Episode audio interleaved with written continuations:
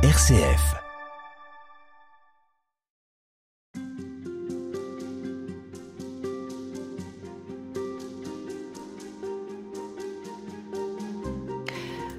Pour beaucoup d'entre nous, la fête de l'Ascension correspond à un week-end prolongé, très appréciable. Mais que signifie réellement la fête de l'Ascension et qu'y a-t-il derrière ces paroles? Ils le virent s'élever et disparaître à leurs yeux dans une nuée qu'on trouve dans les actes des apôtres. Père Antoine Adam, bonjour. Bonjour. Vous êtes recteur du sanctuaire Saint-Bonaventure euh, à Lyon, vous êtes prêtre oratorien. Nous allons essayer avec vous de comprendre cette fête de l'Ascension et le mystère qu'il recouvre. On parle souvent de mystère dans l'Église. On est vraiment là dans un des mystères de la foi chrétienne Oui, mais il faut, c'est un mystère qui, qui n'est pas à isoler. C'est un mystère qui est à relier au mystère de Pâques. Euh, fait écho à, à la Pâque du Christ. C'est-à-dire son passage par la mort, mais une mort qui est transformée puisqu'il est sorti du tombeau. Mais il n'est pas simplement sorti pour lui-même, c'est l'humain, le premier-né d'entre les morts, qui sort du tombeau, entraînant toute l'humanité à sa suite. Et elle nous conduit, elle, nous conduit à nous orienter vers ce qui doit advenir, c'est-à-dire la Pentecôte. Donc c'est, pour l'Église, elle a pris note qu'il a fallu du temps pour les disciples de Jésus, les premiers disciples, pour digérer ce mystère de Pâques. Et il leur a fallu du temps pour accueillir ce mystère et le laisser se déployer en eux. La fête de Pâques est vécue 40 jours après la fête de l'Ascension, Exact. puis 10 jours après la fête de la Pentecôte. D'abord, ces 40 jours, ils sont signifiants? Oui, ça veut dire que c'est un temps, un certain temps de maturation nécessaire pour intégrer une autre dimension.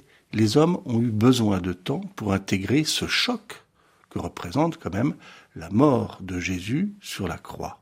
La mort de Jésus qui semble abandonné de tous, y compris de Dieu. C'était quelque chose d'extrêmement violent. Et intégrer le fait qu'il n'est plus prisonnier de la mort, qu'il est le vivant, le vivant par excellence, ressuscité d'entre les morts, il a fallu du temps. Et Saint Luc, puisque celui qui, nous en parle le plus, avec le plus de détails, c'est Saint Luc, dans, un peu dans la fin de son évangile et au début du livre des actes. Saint Luc essaye de nous faire comprendre le processus. Je vais, si ça ne vous ennuie pas, lire le passage du livre des actes. Au cours d'un repas qu'il prenait avec eux, il leur donna l'ordre de ne pas quitter Jérusalem et d'y attendre que s'accomplisse la promesse du Père. Et il déclara, cette promesse, vous l'avez entendue de ma bouche, alors que Jean a baptisé avec l'eau, vous, c'est dans l'Esprit Saint que vous serez baptisés d'ici peu de jours. Autrement dit, les disciples vont être, vont être plongés dans une réalité qui n'est pas saisissable, l'Esprit Saint, ne comprennent pas encore très bien ce oui, que là ça. signifie. J'allais vous demander. Voilà. Il va, il arrivera un événement qui va les transformer. Or, on sent qu'il y a un petit décalage chez les disciples dans la réception. Seigneur, est-ce maintenant le temps où tu vas rétablir le royaume pour Israël? Jésus leur répondit, Il ne vous appartient pas de connaître les temps et les moments que le Père a fixés de sa propre autorité, mais vous allez recevoir une force quand le Saint-Esprit viendra sur vous. Vous serez alors mes témoins à Jérusalem, dans toute la Judée et la Samarie, jusqu'aux extrémités de la terre. Autrement dit, Jésus est en train d'annoncer un programme pour les disciples qui ne comprennent pas encore très bien ce que cela signifie.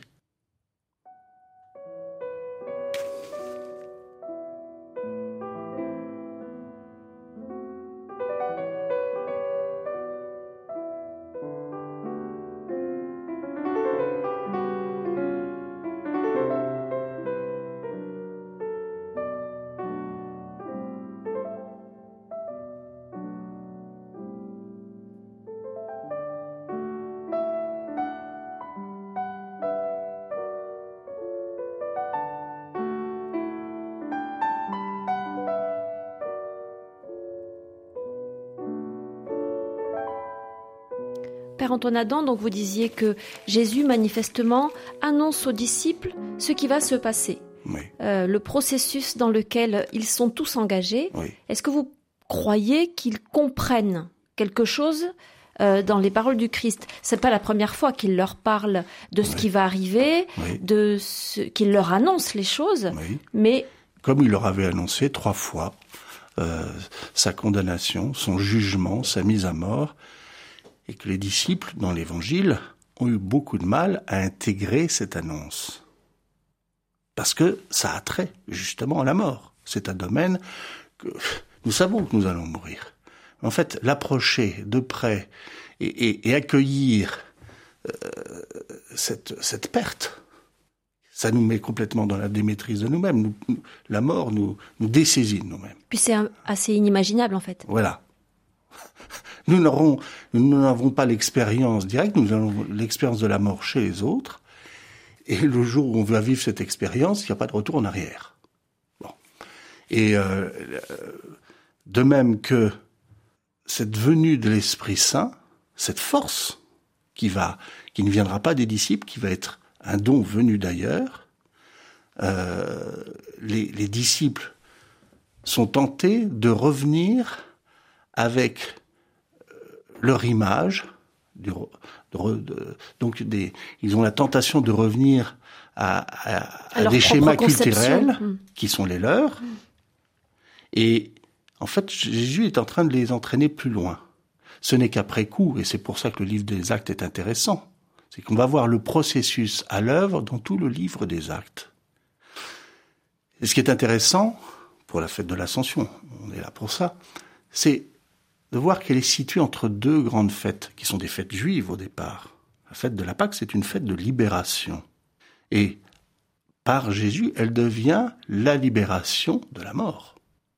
Et la fête de la Pentecôte, c'est la fête pour les Juifs du don de la Torah, du don de la parole d'alliance. Et alors l'ascension entre les deux? Et l'ascension entre les dieux, il y a cet effacement de Jésus. Alors on dit qu'il est enlevé au ciel, qu'il monte au ciel. Ce sont des images pour essayer de comprendre d'abord que Jésus, en effet, s'est rendu visible à quelques-uns à ceux qui ont fait le parcours avec lui de, la Galilée jusqu'à Jérusalem. Ce sont ces témoins-là qui vont être, euh, qui vont faire l'expérience de la présence du ressuscité. Il s'est donné à voir. Il s'est donné à voir. Bon. Après, il s'efface. Alors, on va voir plus tard pourquoi il faut qu'il s'efface. Mais il s'efface et il monte au ciel. Autrement dit, il, il passe définitivement d'un temps à un autre. Nous, aujourd'hui, nous sommes dans un temps spatio-temporel, marqué par le fini. C'est en ce sens que nous sommes mortels. Nous sommes dans une création qui est mortelle. Et Jésus passe à une autre dimension qui est la dimension de l'éternité. La mort n'a plus de prise sur cette dimension-là. Or, c'est bien, vers cela que Jésus nous conduit. Et la nouveauté, c'est que un homme, puisque en Jésus le Verbe de Dieu a assumé l'humanité, un homme est passé de ce monde à l'autre. Et l'Église lit euh, le passage de cet homme à cet autre monde comme la naissance du premier-né d'entre les morts. Il inaugure quelque chose? Oui. Et la foi de l'Église, c'est de nous dire que il nous entraîne à sa suite. Il est le premier-né d'une multitude. C'est en ça qu'on verra que ça n'est pas un abandon. Pas du tout. Pas du tout. C'est, la création était, était inachevée. Elle est en cours d'achèvement. Nous encore, nous sommes dans le processus de la création, mais il faut que nous intégrions la Pâque du Christ pour qu'elle nous enfante complètement à cette autre dimension. Et c'est aussi pour ça, pour en revenir à ce que vous disiez au début de cet entretien, que tout ça s'inscrit dans un calendrier, avec des jours, avec du temps, que ça a besoin d'être mûri, d'être intégré, parce que ça aurait pu, tout ça aurait pu se faire de manière simultanée finalement. Tout aurait pu coïncider. Alors, les, les évangélistes regardent cela de différentes manières. Si on regarde l'évangile de Jean, il ne nous raconte pas les choses tout à fait de la même manière. Dès le soir du premier jour de la semaine, c'est-à-dire le jour de Pâques, les disciples de Jésus qui sont réunis dans la chambre qui est fermée, les disciples du Christ font l'expérience de la présence du ressuscité qui leur donne son souffle. Recevez l'Esprit Saint, ils reçoivent déjà le don de l'Esprit dès le premier soir. Mais quand Luc écrit son évangile et le livre des actes des apôtres, car ce sont deux œuvres qui sont liées, il a intégré cette réalité qu'il a fallu du temps pour les disciples pour accueillir ce don qui est là dès le départ. En fait, la question c'est la réception du don. Alors, ce temps-là, des 40 et des 10 jours, donc des 50 jours, est un temps de maturation et de réception. Et un moment, cela peut commencer.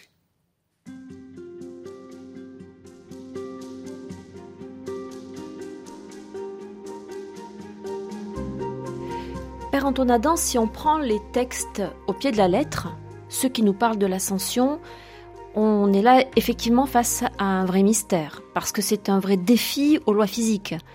Euh, on peut lire Ils le virent s'élever et disparaître à leurs yeux dans une nuée. Ça, c'est dans le chapitre 1 des Actes des Apôtres. Dans une lettre de Saint Paul, il est question de celui qui euh, est monté sur la hauteur emmenant des prisonniers et qui euh, est monté au plus haut des cieux pour combler tout l'univers. Et dans euh, l'évangile de Marc, on nous dit que le Seigneur Jésus, après leur avoir parlé, fut enlevé au ciel et s'assit à la droite du Père. Il y a d'autres endroits où il est question de cet euh, événement de l'ascension dans les Écritures? Oui, si vous prenez l'évangile de Marc, qui est beaucoup plus sobre, à la fin de l'évangile, c'est donc au chapitre 16, au verset 19, le Seigneur Jésus, après leur avoir parlé, fut enlevé au ciel et s'assit à la droite de Dieu. Voilà. C'est très sobre. Mais on parle d'enlèvement et d'une position euh, du Christ, et on dit à la droite de Dieu. Il est évident que euh, l'écriture nous renvoie sans cesse à l'écriture. Quand les, euh, les premiers chrétiens mettent en forme leur foi en construisant ces évangiles pour, éduquer à la fois les, les disciples du Christ, ils font référence un langage qui est un langage biblique. Euh, si je prends euh, euh être assis à la droite de Dieu, le psaume dit Oracle du Seigneur à mon Seigneur, siège à ma droite, et je fais de tes ennemis l'escabeau de tes pieds. Derrière, c'est un langage du psalmiste pour parler d'un combat qui est remporté par quelqu'un. Et le Christ a gagné ce combat pour toute l'humanité. Ce combat, c'est celui de la relation et à Dieu et aux hommes qui a été complètement assumé jusqu'au bout par le Christ jusqu'au bout dans sa relation, dans sa vie, il a été ouvert et au Père et à tous les hommes.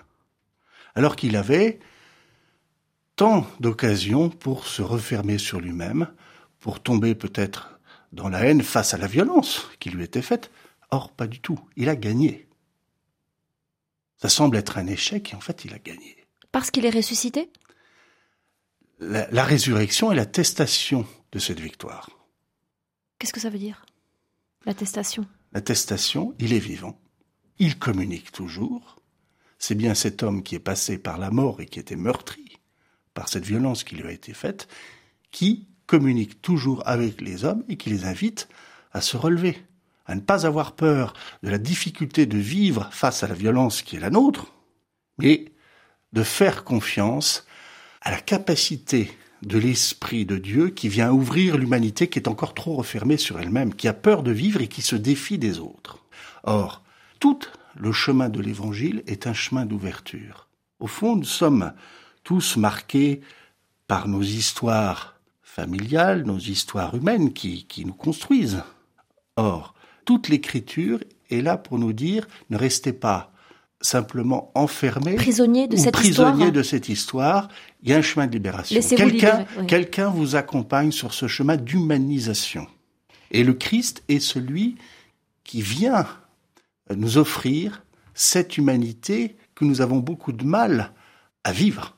Parce qu'il l'a vécu lui aussi, Il jusqu'au bout. l'assume, il l'assume. Il est né et il est mort. Il a assumé le, le fait de vivre dans cette fragilité humaine qui est la nôtre. Mais il se reçoit de quelqu'un d'autre. Alors, le Père, nul ne l'a jamais vu. Et pour parler du Père, certains vont dire, mais le Père, il est amour. Dans notre langue française, le mot amour, on peut, on le décline beaucoup autour du sentiment. C'est d'abord, euh, il faut le comprendre comme, euh, il est vie, Puissance de vie. puissance de vie. On parle du souffle aussi. Oui, oui.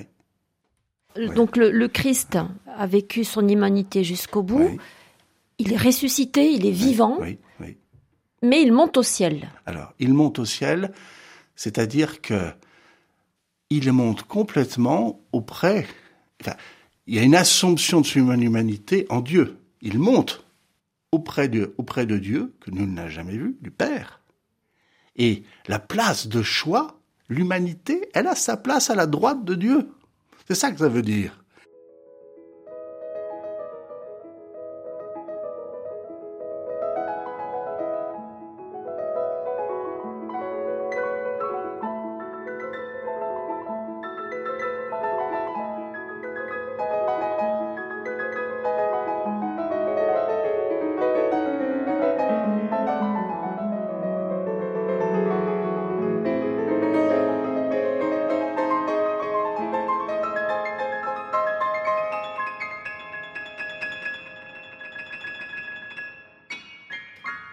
Adam, vous savez bien qu'aujourd'hui on a un peu de mal à se contenter euh, euh, d'images comme ça. Il est monté au ciel. On a besoin d'avoir des explications, Mhm. presque d'ordre scientifique.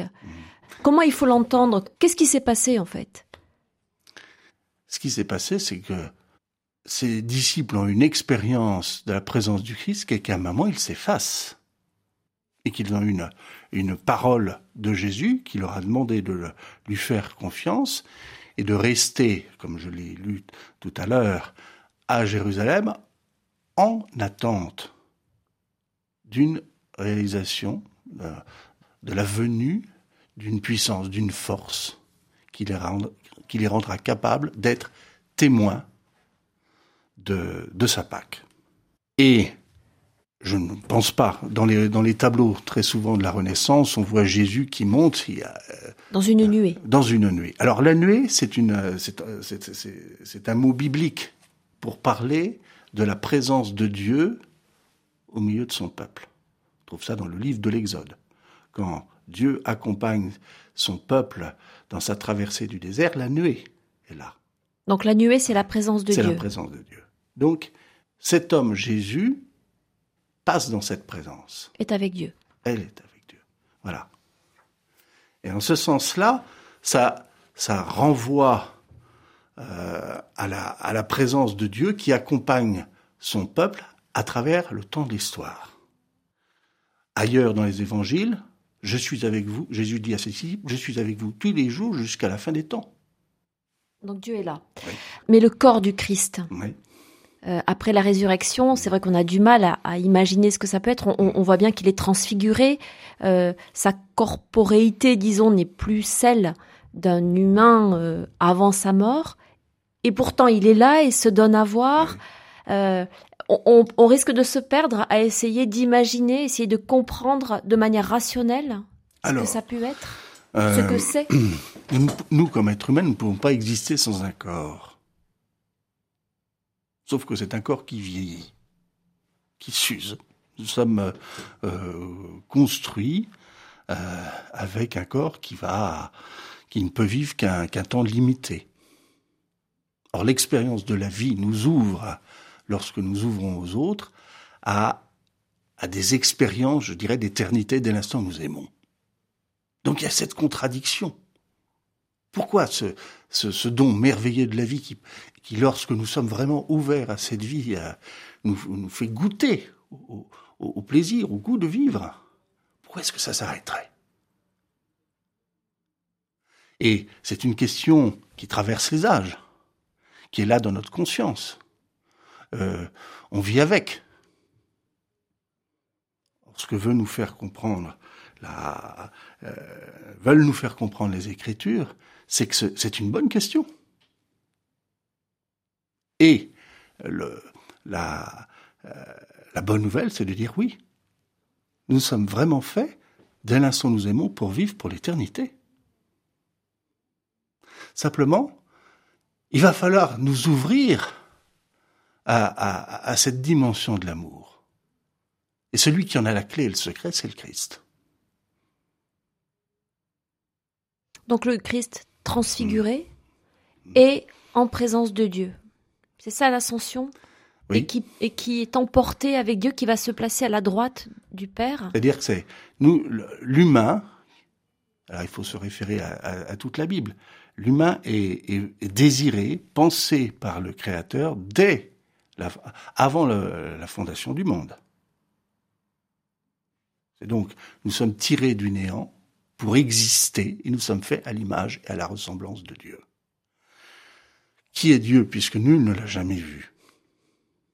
Et Jésus, ça c'est le prologue de Saint Jean, Jésus est l'humain à l'image, à la ressemblance de Dieu, je dirais le grand communicant, l'homme par relationnel par excellence, et qui vient nous ouvrir, nous faire naître à cette dimension relationnelle.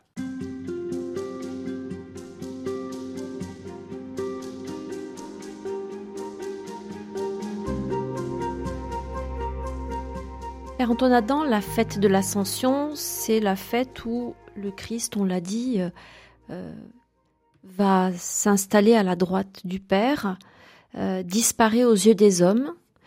Est-ce qu'il les abandonne? Pas du tout, pas du tout. Mais il va leur être présent autrement. Il va falloir que ce Jésus visible s'efface pour que les disciples puissent le suivre autrement. Ça aurait pas été plus simple qu'il reste pour qu'ils le suivent Et non. Cette tentation, elle est de, vouloir le garder pour nous.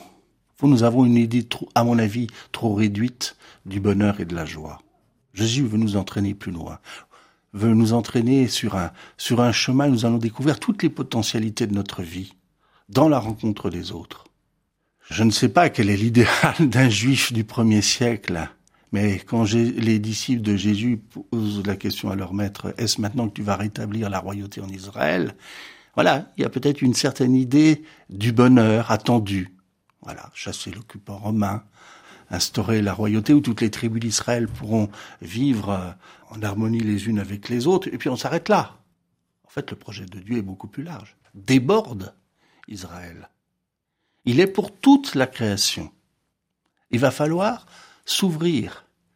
Et dans l'évangile de Marc dit, quant à eux, ils s'en allèrent proclamer partout l'évangile, le Seigneur travaillait avec eux et confirmait la parole par les signes qu'il accomplissait. Autrement dit, Jésus les accompagne. Il s'est effacé, mais il travaille avec eux. Bon, ailleurs, dans, dans une finale de l'évangile, c'est annoncer l'évangile à toute la création. Alors qu'est-ce que ça veut dire annoncer l'évangile à toute la création? Ça, c'est ce que les disciples euh, oh. sont. Euh, c'est la mission qu'ils reçoivent. Mais pourquoi ont-ils à le faire alors que le Christ est parti, a disparu, les a quittés? Euh, Le Christ les a quittés, mais il va leur donner son esprit. Il leur a donné par sa mort et l'offrande de sa vie. En fait, il a scellé pour toujours sa présence à notre humanité et il, lui, il nous donne son esprit. Encore faut-il que son esprit passe en nous. Il y a une résistance pour accueillir ce souffle qui ne vient pas de nous-mêmes. Je dirais que les disciples de Jésus ont été blessés par la mort du Christ. Paradoxalement, c'est cette blessure qui va les ouvrir à ce souffle qui vient d'ailleurs et qui vient du Christ. Donc le, don de l'Esprit Saint passe là. Il s'agit il a fallu aussi cette absence de Jésus pour que l'Esprit Saint descende plus profondément en eux, les réveille et les éveille à toutes les potentialités qui étaient là, endormies de leur humanité, mais qu'ils n'accueillaient pas. Il a fallu quand même un choc très violent. Oui, ça a été violent. Mais comme ça a été violent plus tard pour Paul, lorsque sur le chemin de Damas, il rencontre le Messie crucifié ressuscité, qui va du coup l'ouvrir à une autre forme de son judaïsme qu'il méconnaissait. Il est juif, en fait, pour annoncer l'alliance de Dieu à toute l'humanité. Il n'y a plus ni juif, ni grec, ni esclave, ni homme libre, ni homme ni femme. Autrement dit, il découvre à travers le Messie crucifié que ce Jésus faisait sauter les barrières qui nous empêchent de communiquer, d'entrer en relation les uns avec les autres. Et cette euh, réalité-là n'a de sens que si Jésus, enfin le Christ, part. C'est-à-dire que s'il était resté, il aurait, il serait resté soumis également à ce que vous disiez, c'est-à-dire à, ces notions spatio-temporelles limitées et enfermantes en fait. Et surtout, on ne risquerait des, on, on ne resterait que sur le ressuscité en oubliant son passage, qui est celui quand même de la croix, de la violence humaine.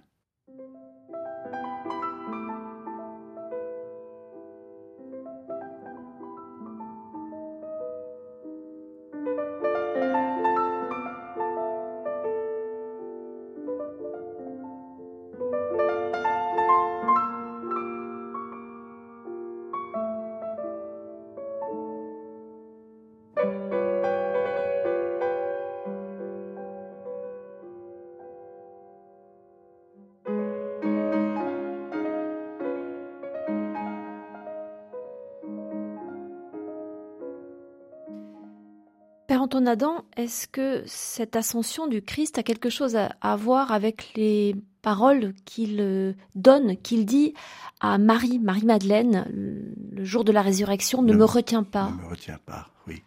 Elle, euh, elle est heureuse de retrouver celui qu'elle aime. Et en fait, il n'est pas que pour elle.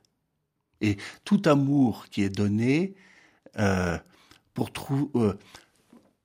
pour trouver sa pleine maturité doit s'ouvrir. Il ne peut pas y avoir d'exclusivité? Ou il n'y a finalement que des exclusivités? Notre monde est inachevé. Et il trouvera sa, euh, sa, pleine consistance et maturité lorsque le Christ sera tous en tous.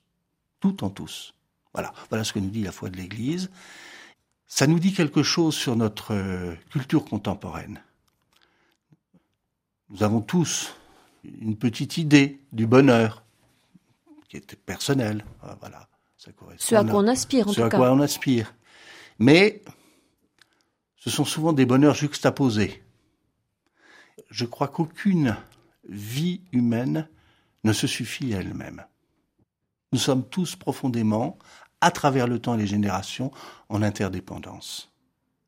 C'est ça qui est prodigieux dans, dans la révélation chrétienne, juive et chrétienne c'est qu'elle nous fait comprendre euh, que notre histoire est en interdépendance, c'est-à-dire qu'elle peut être complètement éclatée ou, ou entrer dans une intelligence de l'interdépendance et de la relation. De la communion? Alors, ce qu'on appelle la communion. C'est-à-dire que ma vie aujourd'hui a quelque chose à voir avec celle des générations passées, celle des générations futures et tous ceux qui m'entourent? Oui. Je suis construit en partie par ce qui m'a précédé. Je suis né et j'ai été sensible à, cette vie parce que m'ont donné mes parents, m'ont donné mes éducateurs. J'ai été éveillé à cette vie. Bon.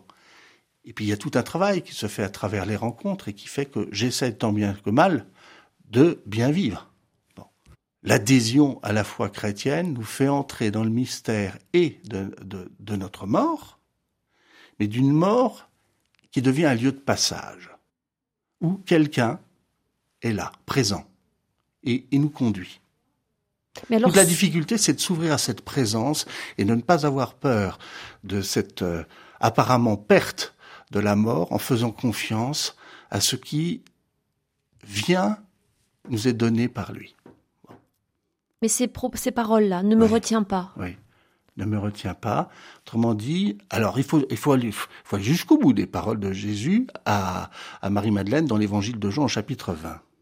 Ne me retiens pas car je ne suis pas encore monté chez mon Père et votre Père va prévenir, va dire à mes frères que je monte vers mon Dieu et votre Dieu. Euh, voilà. Et donc, c'est dans le, dans le processus, Jésus monte vers Dieu, mais nous allons découvrir qu'il est notre Dieu à tous, notre Père à tous. Bon, nous avons beau dire le Notre Père tous les jours, le processus dans lequel nous nous reconnaissons fils et filles de la même humanité. Et donc frères? Et frères, il est difficile à intégrer. C'est douloureux. Pourquoi c'est douloureux? Parce que nous avons d'abord, un, nous avons, nous avons du mal à nous accueillir les uns les autres. Parfois, on a du mal à s'accueillir soi-même. Nous avons du mal à nous accueillir nous-mêmes. Autrement dit, le processus de, de, de la violence, de la défiance et de la mort, il est là aussi. Et Jésus, au fond, euh, passe à travers ces, ces, difficultés, essaie de trouver un chemin à travers ces difficultés. Et dès l'instant où nous, nous nous abandonnons, où nous les laissons davantage entrer dans notre vie, il y a davantage de chances que nous découvrions ce que veut dire être enfant du Père. Euh... Un Père qui est là pour tous. Oui, oui. Euh, je vais prendre une autre image. Il y a l'enseignement du pape dans Laudato Si. Il y a une chose qui revient tout le temps dans, dans son enseignement, tout est lié, tout est lié, tout est lié. Oh. L'écologie globale. Hein. Oui, mais c'est prendre conscience que euh, cette fraternité où nous introduit le Christ, elle est, nous demande de nous ouvrir à tous les autres que ce soit l'être humain, que ce soit le monde animal ou végétal. C'est-à-dire, il va falloir entrer dans une intelligence de la présence du, de chaque être créé. Et si nous entrons dans cette intelligence, euh, nous entrerons vraiment dans la vie. Il y a quelque chose d'universel oui. dans, dans cette oui, présence oui, et dans cette euh, relation. Oui. Il faut entrer dans, dans, dans une intelligence de la relation. Je, je, c'est ça. Alors ça, le Christ est un maître. à suivre. À suivre.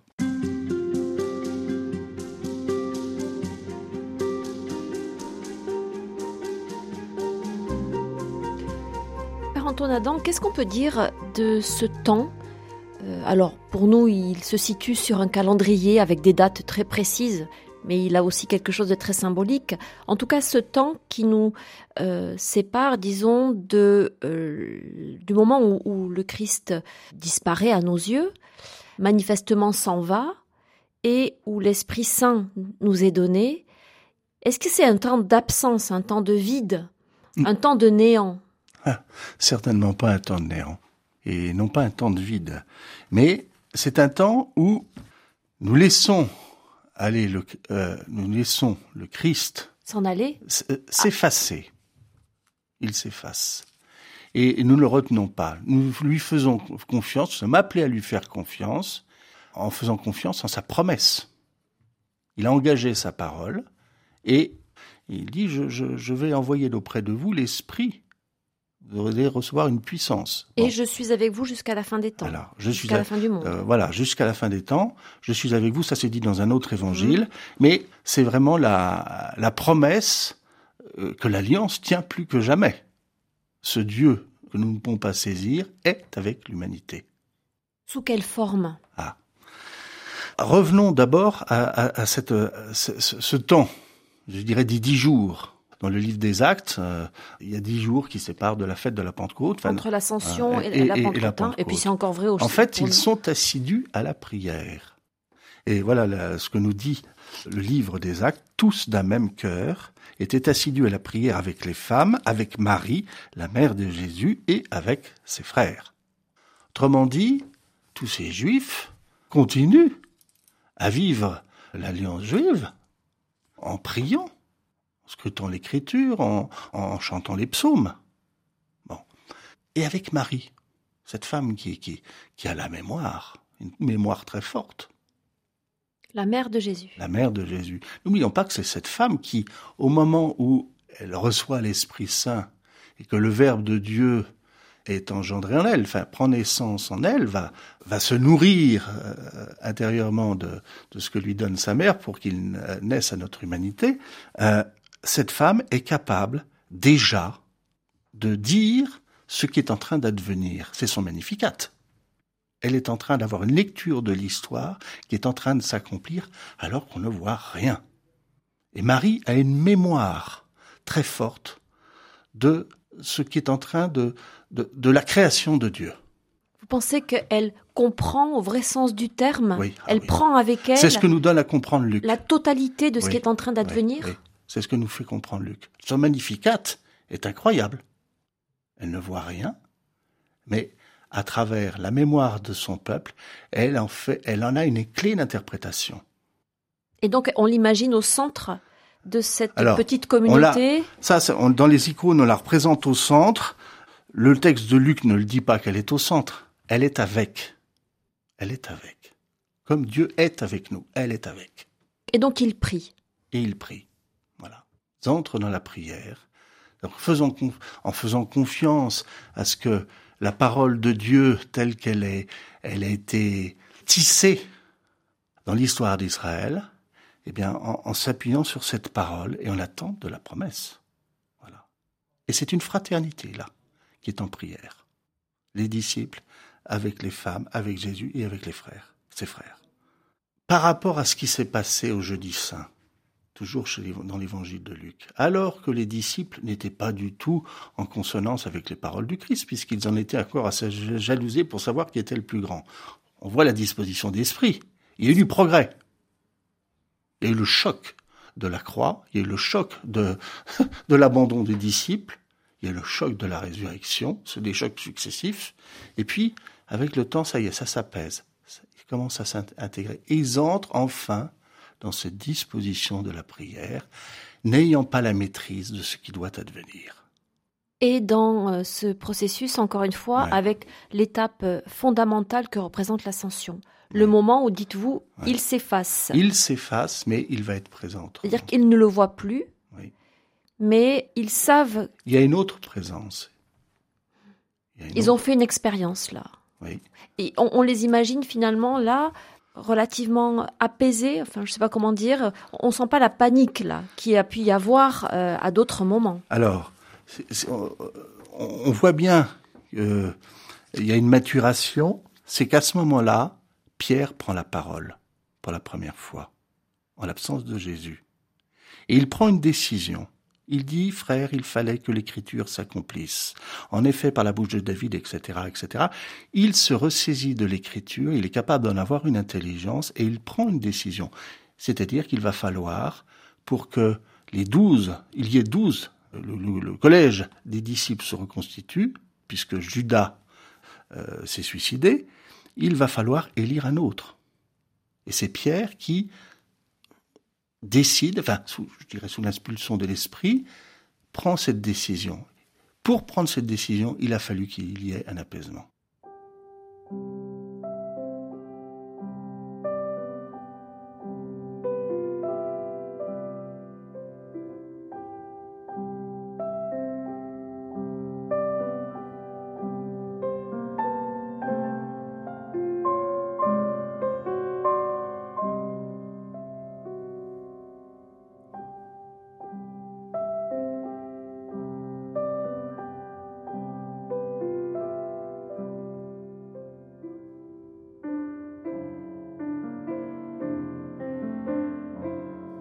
Père Antoine Adam, on a l'impression d'une maturité là, Oui, d'une communauté et d'hommes et de femmes Mm. qui euh, ont mûri oui.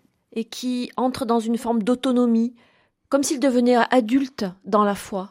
Alors, je ne sais pas, je l'autonomie, je- je sais pas si c'est le mot que j'aurais pris, mais ils euh, ils deviennent beaucoup plus réceptifs au travail de la parole, c'est-à-dire de euh, de cette relation avec le divin, euh, mais qui qui a montré sa présence à notre, à notre humanité par Jésus. Et donc, ils font confiance. C'est ça, ils résistent plus, au moins. oui, oui, c'est ça. Ils se laissent. C'est ce que je voulais dire par autonomie, en oui, fait. Oui, oui, oui. Il a, il a, ils sont rentrés dans un travail de confiance. Ils ne, ils n'en voient pas encore l'aboutissement. Mais la, Pentecôte va être le, grand réveil. Alors, Parce qu'on ne peut pas parler de l'ascension sans parler de la Pentecôte? ben, C'est-à-dire ça nous conduit à ça. C'est une étape, là? Ce qu'on est en train de vivre?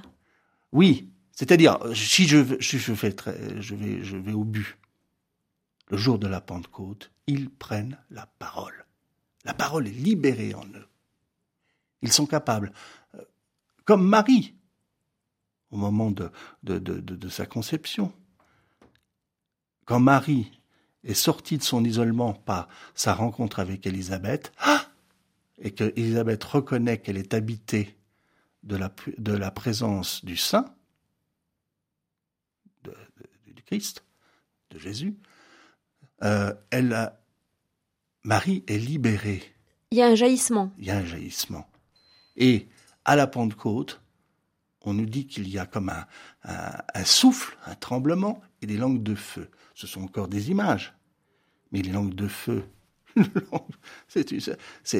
la langue, c'est assez fait pour parler. Et en fait, ils vont trouver des mots pour parler de l'événement, de la mort et de la résurrection du Christ. Ils n'avaient pas les mots pour en parler, c'était trop violent. De même que on sait qu'humainement, quand des êtres ont été violentés,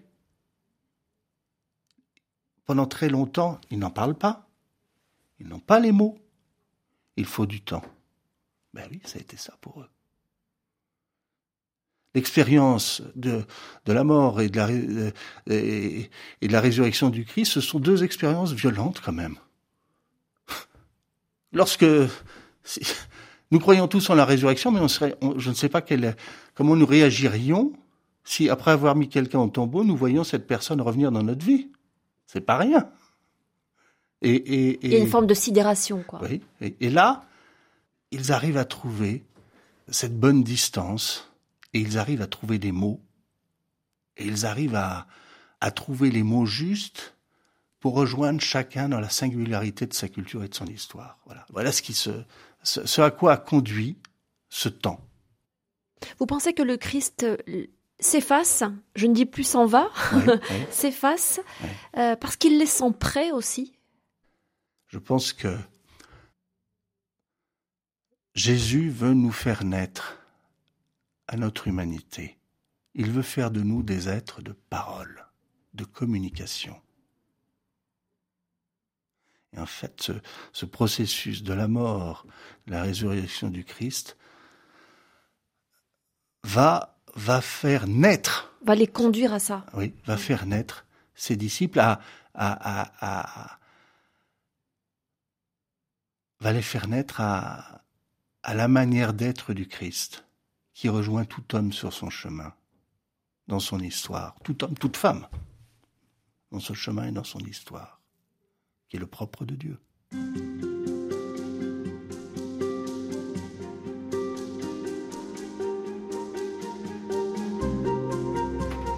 Père Antoine Adam, est-ce que cette fête de l'Ascension qui conduit à Pentecôte, ça n'est pas aussi une étape supplémentaire dans le chemin de la foi que les apôtres ont à parcourir. Euh, on sait que leur foi était plus que chancelante, mais euh, petit à petit, on l'a dit, on les voit mûrir dans la foi, on les voit entrer dans la confiance euh, totale dans le Christ et dans ce qui est en train d'advenir. Cette question de la foi, croire, faire confiance, alors qu'on ne voit plus d'ailleurs. Oui, mais attention, c'est pas une foi qui, est là dans le vide. Elle, repose sur quoi? Elle, repose d'abord sur euh, sur un terrain qui est celui de la de la mémoire, je dirais des des, des, écritures. C'est-à-dire une interprétation de la condition humaine. C'est ce que vous disiez de euh, Marie précédemment. Oui, c'est-à-dire que c'est la foi euh, qui est dessinée dans ce paysage des Écritures. Les Écritures font une interprétation de la condition humaine. Il faut entrer dans ce paysage pour comprendre comment euh, Dieu, source de toute vie, rejoint notre humanité. Alors ça demande du temps. Voilà pourquoi l'Église, sans cesse, tout au long du temps, dans le temps liturgique, hein, rythmé, nous reconduit au mystère pascal à travers un pèlerinage à travers les Écritures.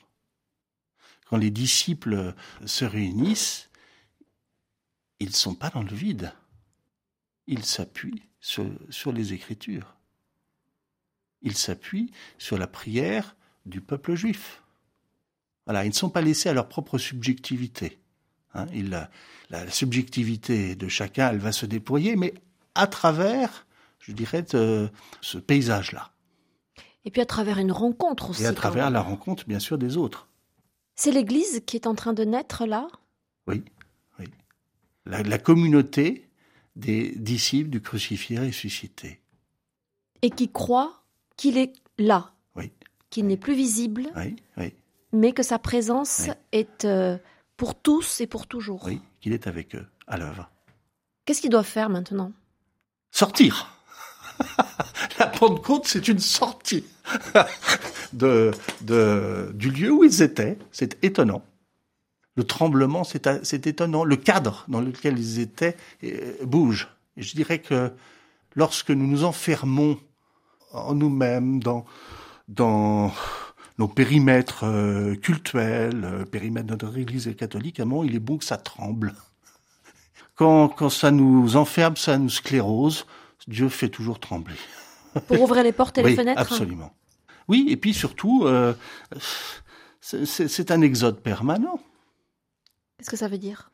C'est-à-dire que ce que Dieu veut, c'est conduire toute l'humanité à entrer dans une intelligence de la relation. Pour l'instant, c'est une. Nous avons des, des, humanités fragmentées qui se défient les unes des autres. La tentation du repli. Or, c'est pas vers ça que Dieu nous conduit. Nous n'avons pas une très bonne intelligence, je dirais, de, de la construction de notre vie. On a peur? Oui. Et puis quelquefois, on la suscite la peur. Il y en a qui, qui jouent avec. Oh non, il faut.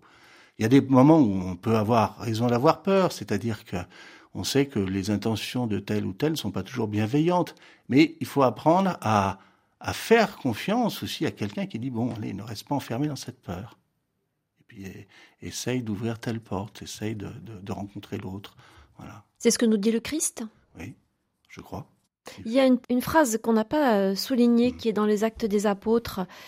Après que le Christ ait été enlevé dans le ciel, mmh. voici que deux hommes en vêtements blancs se tenaient devant eux et disaient Galiléens, pourquoi restez-vous là à regarder vers le ciel oui. Jésus qui a été enlevé du milieu de vous reviendra de la même manière que vous l'avez vu s'en aller vers le ciel. Oui. C'est pas vers le ciel qu'il faut regarder? C'est-à-dire qu'il ne faut pas échapper à l'histoire. Euh, voilà. Le témoignage du Christ a été donné, la parole est donnée, maintenant faites confiance à les paroles et allez, et retournez à Jérusalem.